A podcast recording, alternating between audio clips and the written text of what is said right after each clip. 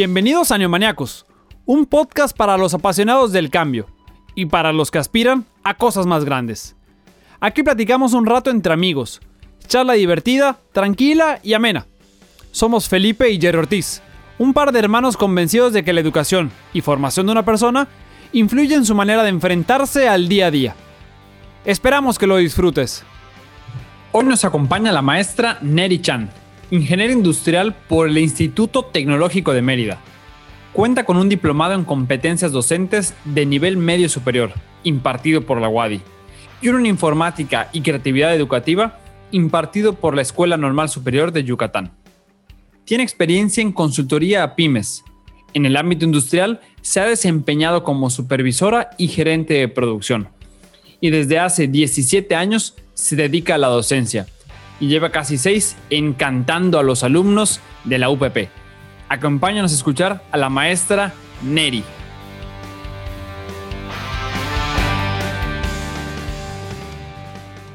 ¿Qué onda, Jerry? ¿Cómo estás? Aquí grabando ahora sobre educación. Tenemos una gran invitada. ¿Cómo te va? ¿Qué onda, Felipe? Muy bien, muy bien. Aquí contento de compartir micrófonos con la maestra Neri. ¿Cómo está? Hola, buenas tardes. Eh, estoy muy bien y contenta con la invitación. Gracias. No, al contrario, los contentos somos nosotros de tenerla a una maestra tan querida por todos los alumnos y ya muchas generaciones de UPP.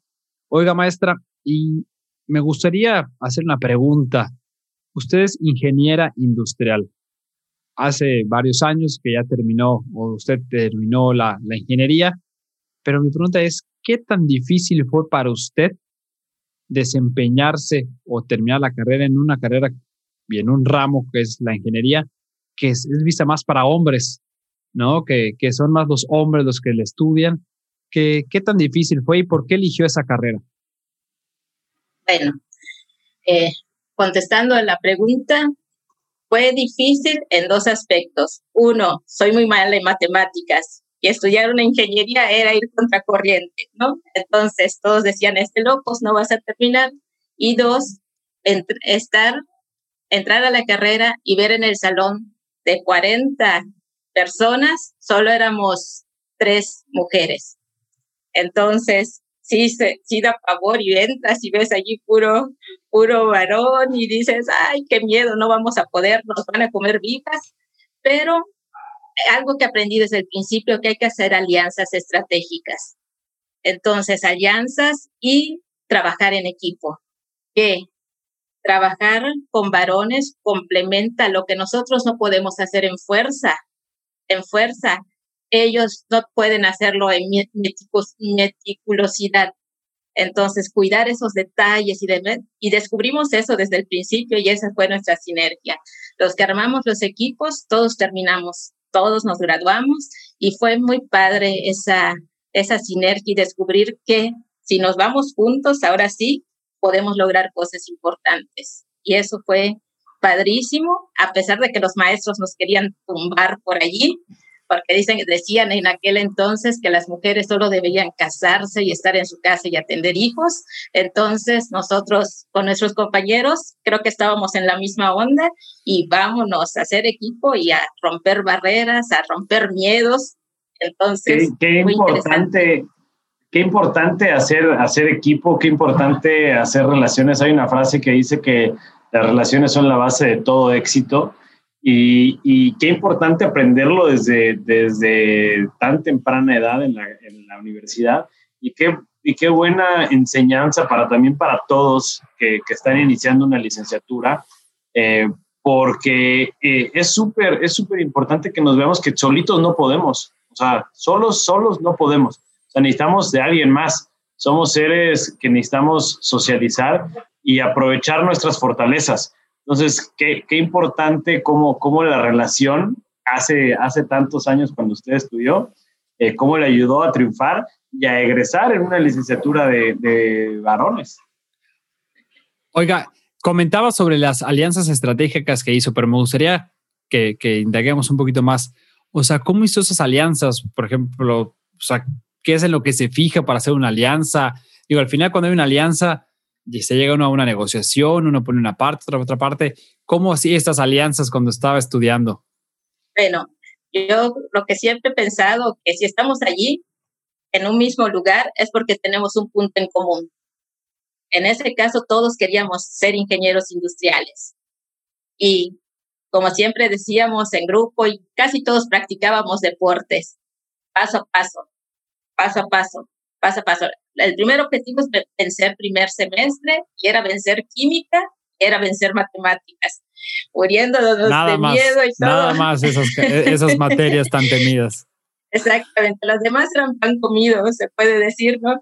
Entonces, teniendo esos objetivos, unificando esos objetivos, a pesar de todas las diversidades y demás, ya podíamos seguir juntos. Nos olvidábamos de todo. A la hora de estudiar matemáticas y de estudiar química, estábamos juntos. Lo demás no importaba, pero teníamos muy claro nuestro objetivo en común, ser ingenieros industriales creo que dice algo muy importante que luego perdemos de vista eh, cuando estamos en un equipo cuál es el objetivo, ¿no? O sea, y, platicaba Gerardo hace un segundo sobre que necesitamos pensar como colectivo también. A veces creemos mucho en nuestra individualidad o en qué tan buenos somos para algo, pero lo dijo Gerardo, no podemos solos. O sea, por más que digamos, yo estudio solo, pero hay un maestro que te ayuda, hay tu papá que te apoya y, usted lo acaba de comentar igual, hay tus compañeros que si haces equipo, si te ayudas, sales, va saliendo adelante, ¿no?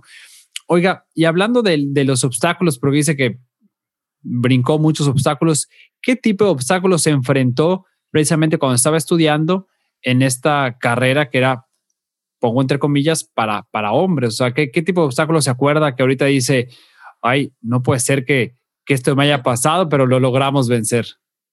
Bueno, las primeras, los cinco cuatrimestres de matemáticas, que de verdad creo que todos rezábamos para ver, si podíamos pasar. Pero era una cosa pavorosa cada examen de matemáticas. En aquel entonces, pues, o pasabas tus exámenes o te ibas. Sabías que si tronabas, estabas fuera, estabas en repetición. Entonces, lo tomábamos muy en serio y lo vemos a la distancia y ahora vemos nuestras libretas de cálculo hasta con las lágrimas allí impresas todavía. Entonces dicen, ¿cómo logramos pasar cálculo? Ahorita me ponen un ejercicio de cálculo y dices, Dios, ¿qué es esto? ¿Cómo logré hacer esto? Entonces son de las cosas. Y otra, creo que cuando entrábamos al taller de soldadura, entrábamos al taller de soldadura y ver las maquinotas y decir, ay, vamos a agarrar y no pones la careta y no ves y hacer el punto de soldadura y todo eso, al principio nos daba miedo, pero ya después agarras confianza, o sea, te vas apoyando y ves cómo lo hacen tus compañeros, que igual se morían de miedo por ser su primera vez soldando. Entonces, allí no había diferencia si eras varón, si eras mujer, ambos estábamos allí batallando y con la mano temblorosa sacando el punto, el punto de soldadura. Entonces, hay muchas cosas que ahorita dices, ¿cómo lo pude hacer?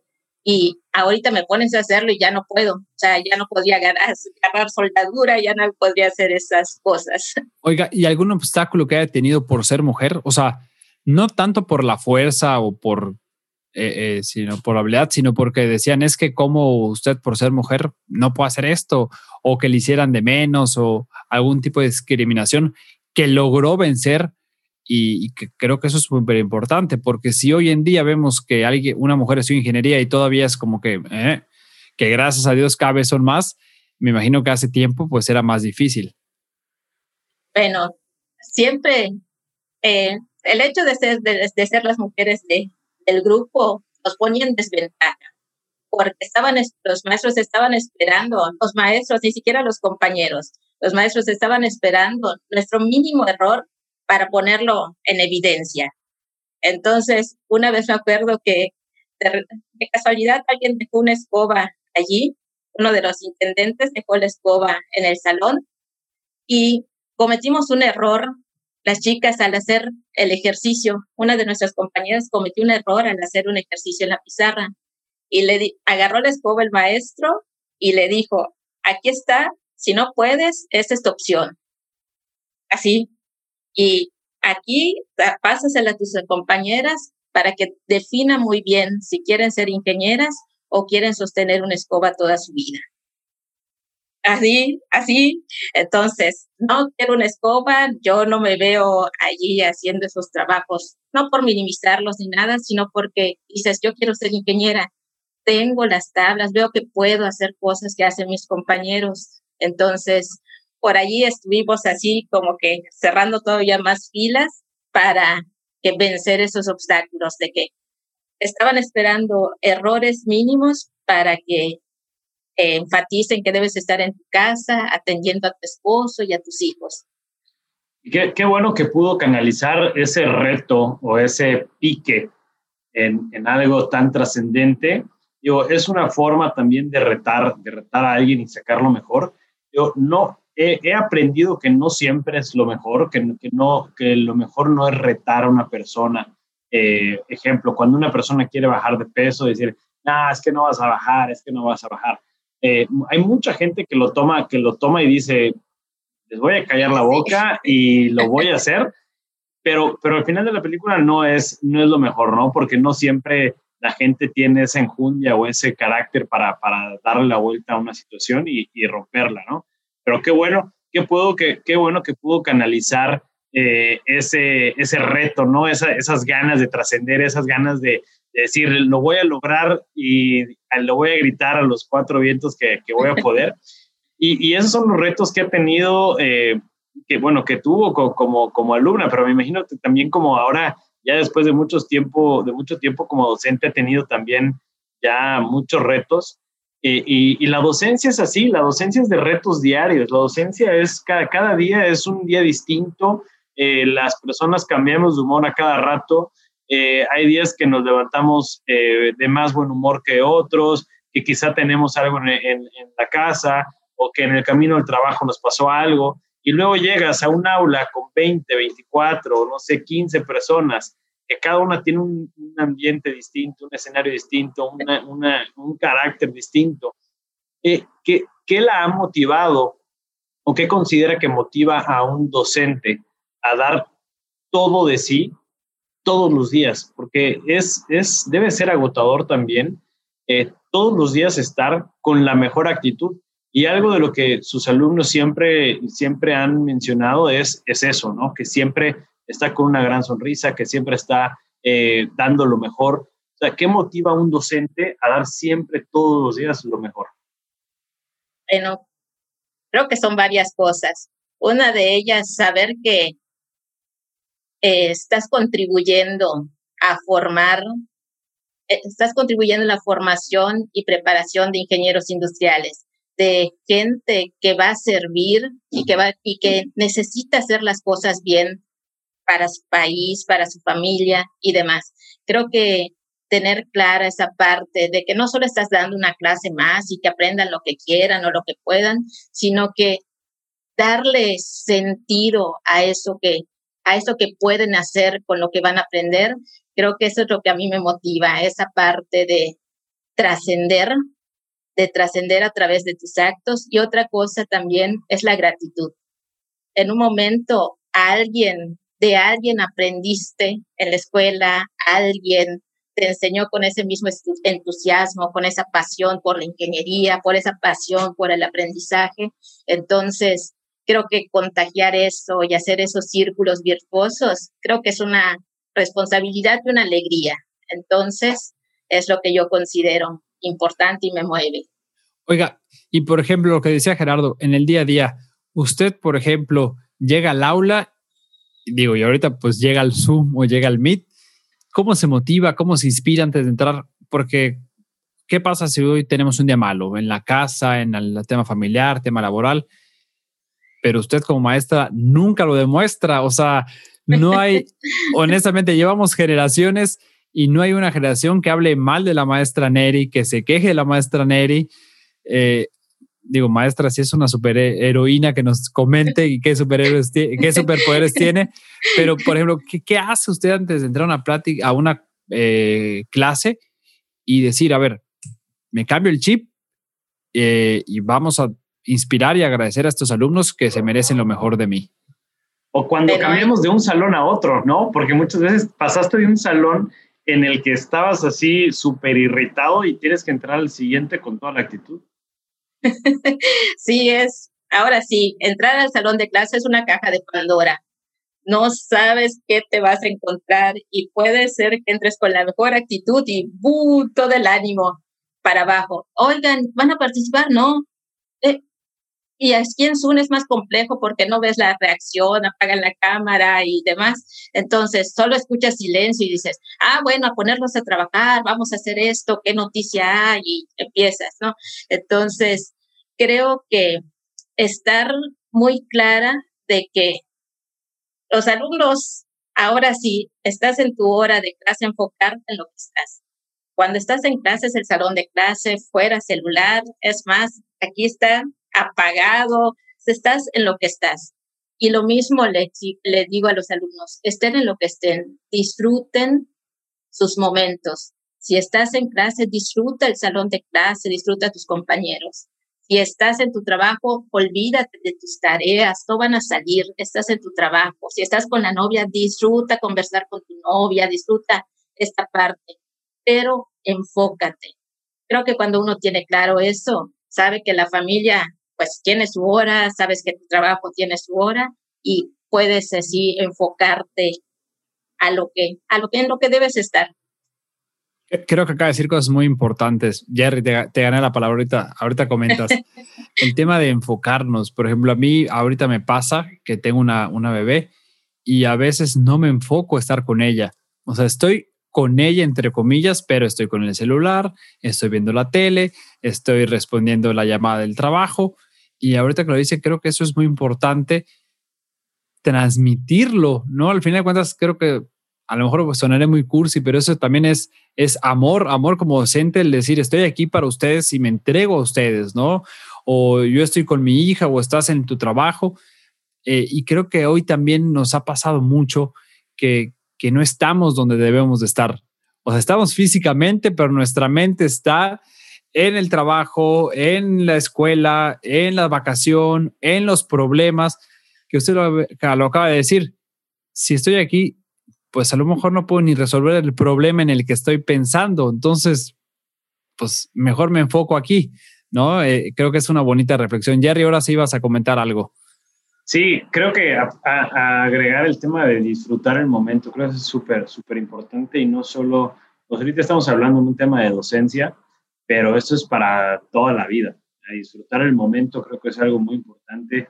Eh, eh, apreciar lo que tenemos, rodear. Yo siempre le digo, por ejemplo, en temas de cielo y selva, cuando va, cuando va gente al hotel y tengo la oportunidad de platicar con ellos, es que disfruten el amanecer, disfruten el atardecer, disfruten el viento, disfruten poner los pies en la arena, o sea, disfruten esto, disfrútenlo, ¿no? Y que es algo, algo muy, eh, muy particular que comenta, que comenta la maestra Neri, oye, si voy a llegar y voy a estar aquí con mi pareja, si voy a estar aquí en el aula, si voy a estar aquí en, la cafetería, si voy a estudiar, voy a disfrutarlo y voy a dar lo mejor. De hecho, acabo de terminar de leer el libro otra vez, lo había leído hace mucho tiempo, el de los cuatro acuerdos, y precisamente ah, dice eso, o sea, da lo mejor siempre de ti, o sea, da lo mejor, da lo mejor. Así es. oiga, maestra, y por ejemplo, hablando de esto, de, disfrutar, de, vivir el momento, ¿qué es lo que más le gusta dar clases? Al momento que entra a un aula, ¿qué es lo que más le apasiona? ¿Qué es lo que más disfruta? Eh, y también la otra, ¿qué es lo que menos disfruta? la verdad, hay que, hay que decir que, que, no todo es miel sobre hojuelas. Entonces, acá podemos decir qué es lo que más nos gusta y qué también qué es lo que menos nos gusta. ¿Qué es lo que más me gusta? Me gusta ver esas caras cuando se sorprenden de que pueden hacer algo que pensaron que era imposible. Resolver una, un ejercicio, resolver un, hacer un diagrama, hacer un layout, hacer esas, esas, resolver problemáticas que dicen, es muy difícil, pero ya lo estás haciendo y sabes que con esto puedes ganar dinero. ¿Ya? Entonces, cuando ven esa posibilidad, entonces ya entran a su servicio, a sus prácticas, diciendo, wow, aquí hay billetes. Y si me pongo vivo, puedo conseguir un trabajo. Si me pongo vivo y me aplico, puedo quedarme a trabajar en esta empresa, ¿no? Y muchos ya lo están viviendo. Entonces eso a mí me emociona, decir, maestra, lo que vimos en clase, wow, lo pude aplicar en mi trabajo. Entonces así a mí eso me motiva, me alegra y me hace prepararme. Lo que no me gusta, por ejemplo, cuando ahora particularmente en clases virtuales, el que, está, que tienen más distractores que los normales. Entonces, antes en el salón solo que veían pasar una chica y ¡uh! pasan las chicas y están viendo por allá. ¿A qué pasa alguien? Están viendo. Que si pasa el avión, bueno, es poco, ¿no? Hay más control. Ahora en Zoom que, ah, que tienen el celular, que están viendo la serie, que los están hablando por allá. Entonces, a veces eso desanima.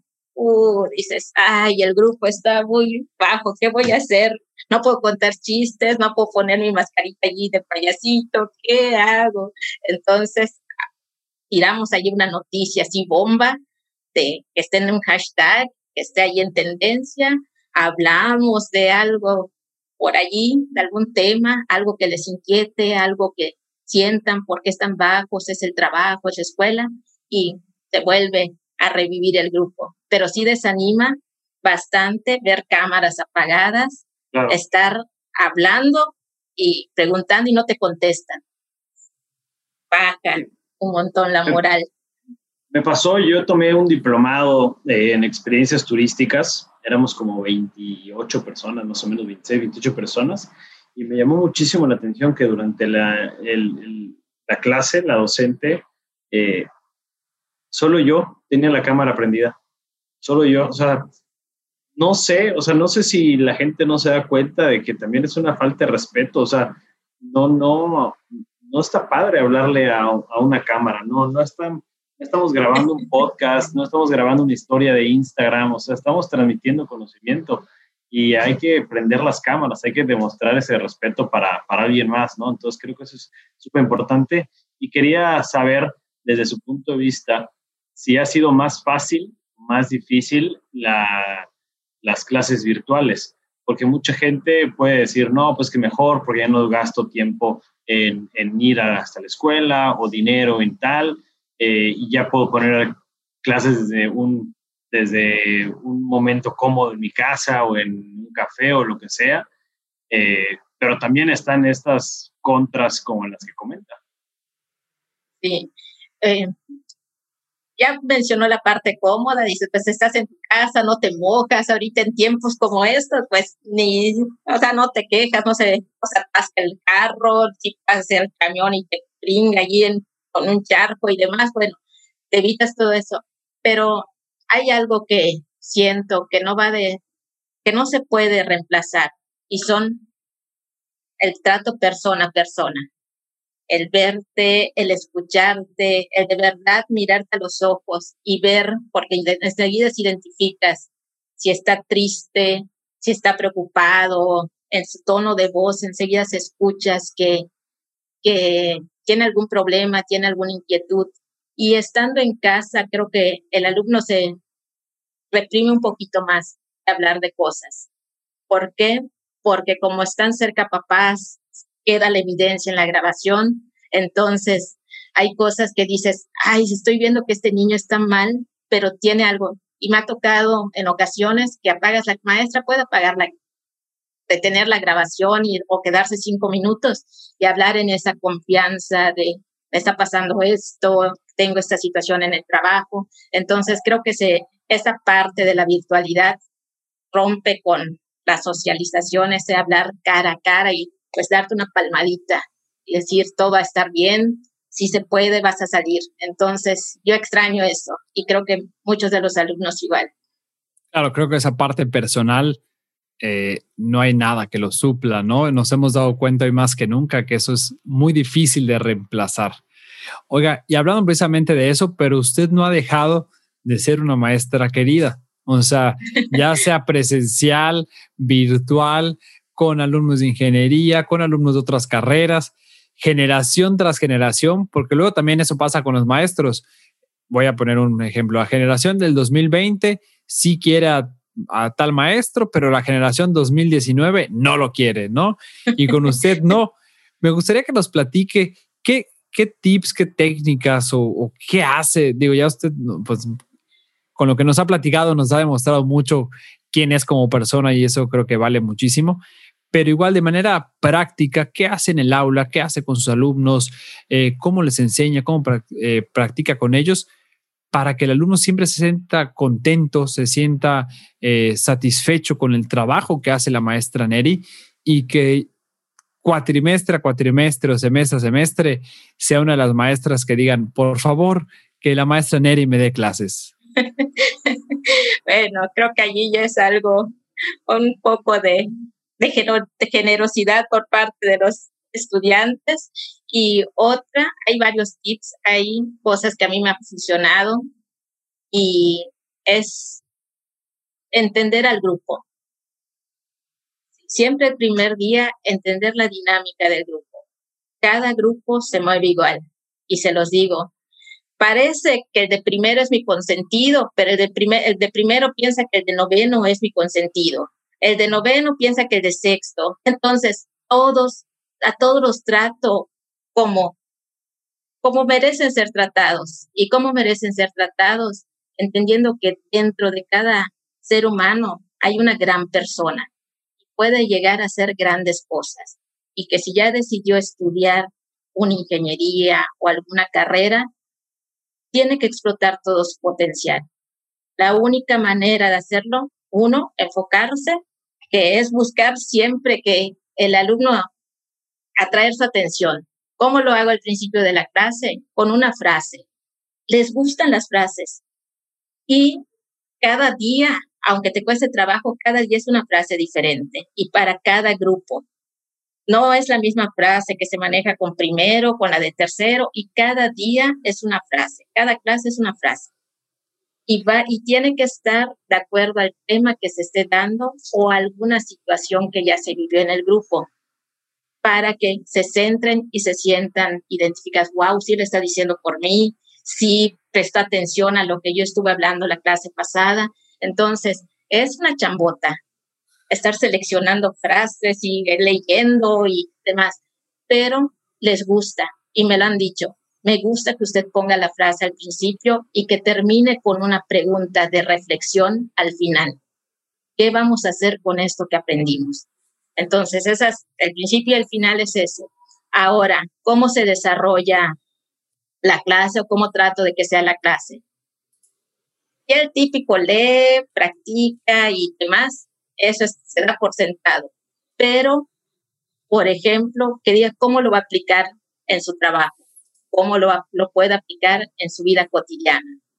Y allí vamos allí eh, escuchando, compartiendo si alguien tiene alguna idea o tiene una experiencia.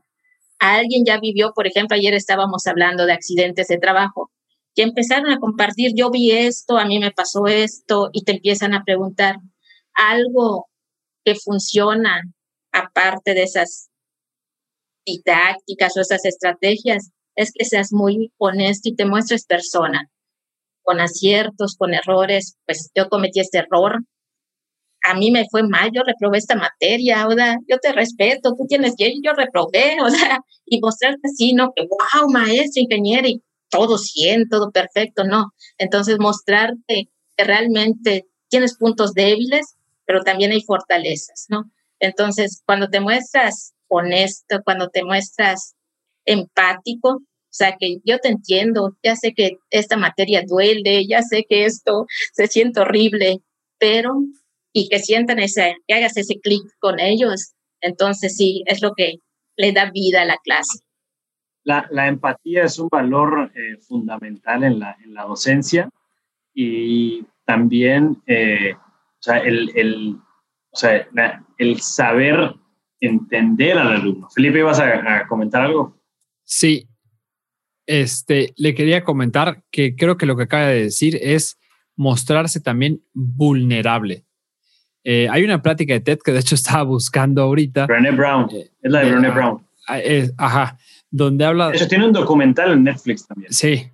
Eh, y creo que lo acaba de comentar usted, maestra, muy bien. El que una persona, como un maestro, que, que al final de cuentas lo ven como una autoridad, los alumnos, también lo vean como una persona vulnerable y como una persona como ellos, creo que eso hace, y refuerzo lo que dice Gerardo, empatiza mucho y eso genera un clic eh, especial con un grupo, ya sea un grupo de trabajo, con un grupo de alumnos, con un equipo de deporte, ¿no? Creo que eh, eso, eso ayuda. Y, y, es que es parte de, o sea, a veces nos queremos mostrar muy fuertes y, y lo sabelo todos, y pues no es cierto, o sea, no hay persona experta en, en, en algo 100% y no somos perfectos, fallamos y cometemos errores como cualquier otro. Así es, sí, coincido, coincido completamente. Y vamos a dejarles también el link de la plática TED de Brené Brown y del documental de Netflix también, porque está buenísimo. Habla sobre el poder de la vulnerabilidad y cómo conectas con la gente cuando te muestras vulnerable, porque pues al final todos somos vulnerables, o todos estamos a la vuelta de la esquina. Eh, maestra, nada más para cerrar, me gustaría que nos cuente alguna travesura que le haya cachado algún alumno o que le haya hecho algún alumno. Alguna travesura que se acuerde. Debe. Los alumnos de ingeniería son especialistas en eso, por favor. bueno, ahí va. Según yo, iba a entrar al salón de clase, ¿no? Yo llegué, veo la luz encendida y todo el rollo. Y solo me encontré con un mensaje que me decía, maestra, discúlpenos, no vamos a tomar su clase porque tenemos una fiesta pero todo estaba dispuesto, era la última hora. Eh, nos deja la tarea aquí en la pizarra, alguien va a venir a tomar la foto.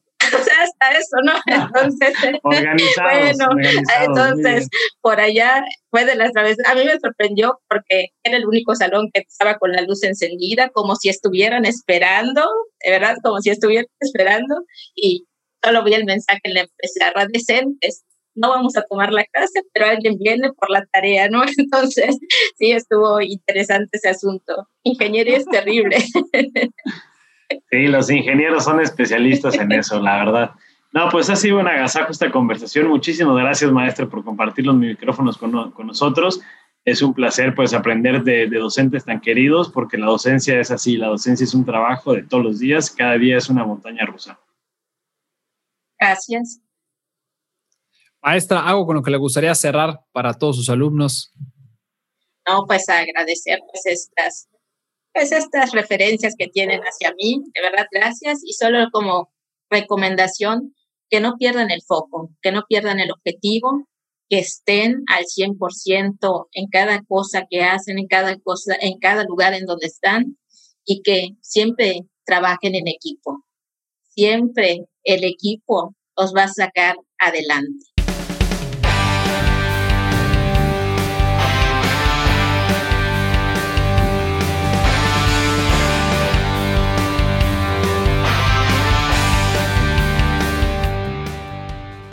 A ti que invertiste tu tiempo en escucharnos, muchísimas gracias y esperamos tenerte por aquí en la próxima edición.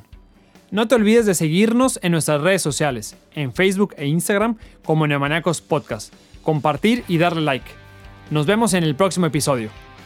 Música, edición por Casona Indie Music Studio.